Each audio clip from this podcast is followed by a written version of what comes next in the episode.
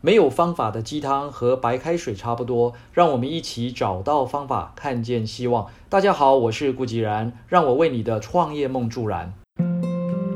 前几日晨间小语中，我们有提到人们如何在 TED 论坛分享自己的故事。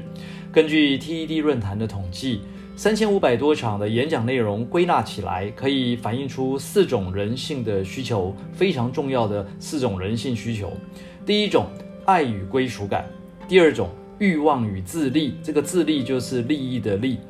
第三种自我成长，第四种希望与改变。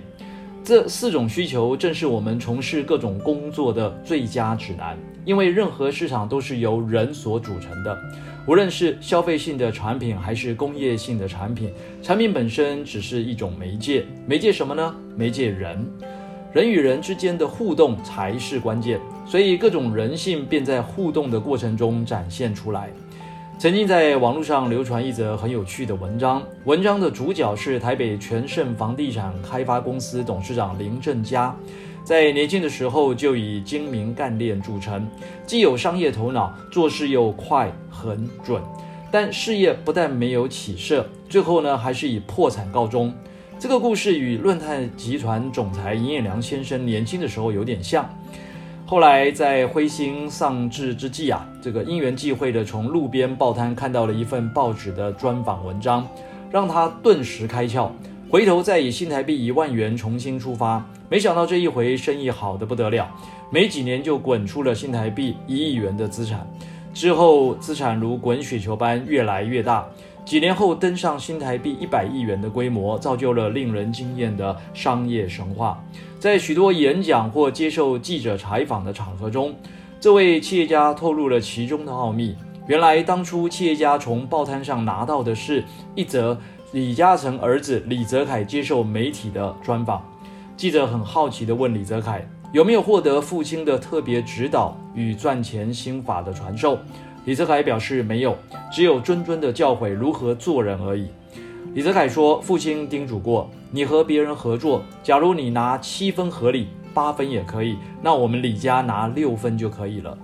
好，让我们来归纳一下这篇呃文章的几个关键思维。阶段一，以一万元的本金再战商场，结果资产突飞猛进到一亿元。阶段二，以一亿元资产继续发展，结果资产如滚雪球一般的越来越大，达到一百亿元规模。秘诀：只拿六分，如果八分也合理，就坚持少拿两分。核心道理：做人最高的境界是厚道，所以精明的最高境界也是厚道。是的，做人才是一切的根本。我们在社会上卡 key 这台语的立足的意识，最重要的就是如何做人。那为什么会有天助人助的讲法？那并不是运气比较好，而是平时做人积累下来的善缘。二零一四年，曾获邀出席在立法院举办中华民国第五十二届十大杰出青年选拔办法暨评审主任委员公布记者会。与王金平院长、国际青商会中华民国总会长陈家瑞先生、十节选拔委员会总干事文培培、十节联谊会会长也是前台湾大学校长陈维昭、十节基金会执行长赖国洲、常务董事简佑兴，以及许多来自历届的十大杰出青年得奖人共聚一堂，彼此交换对时事与世界趋势的看法。并共同发掘在台湾各地奋斗的青年故事，希望借由这些努力奋斗、突破自我的成功经验分享，成为年轻人学习的榜样，更让全民增加对青年的信心与信任。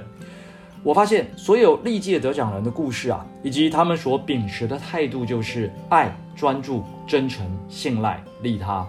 回到李嘉诚的故事。没错，只拿六分，如果八分也合理，就坚持少拿两分。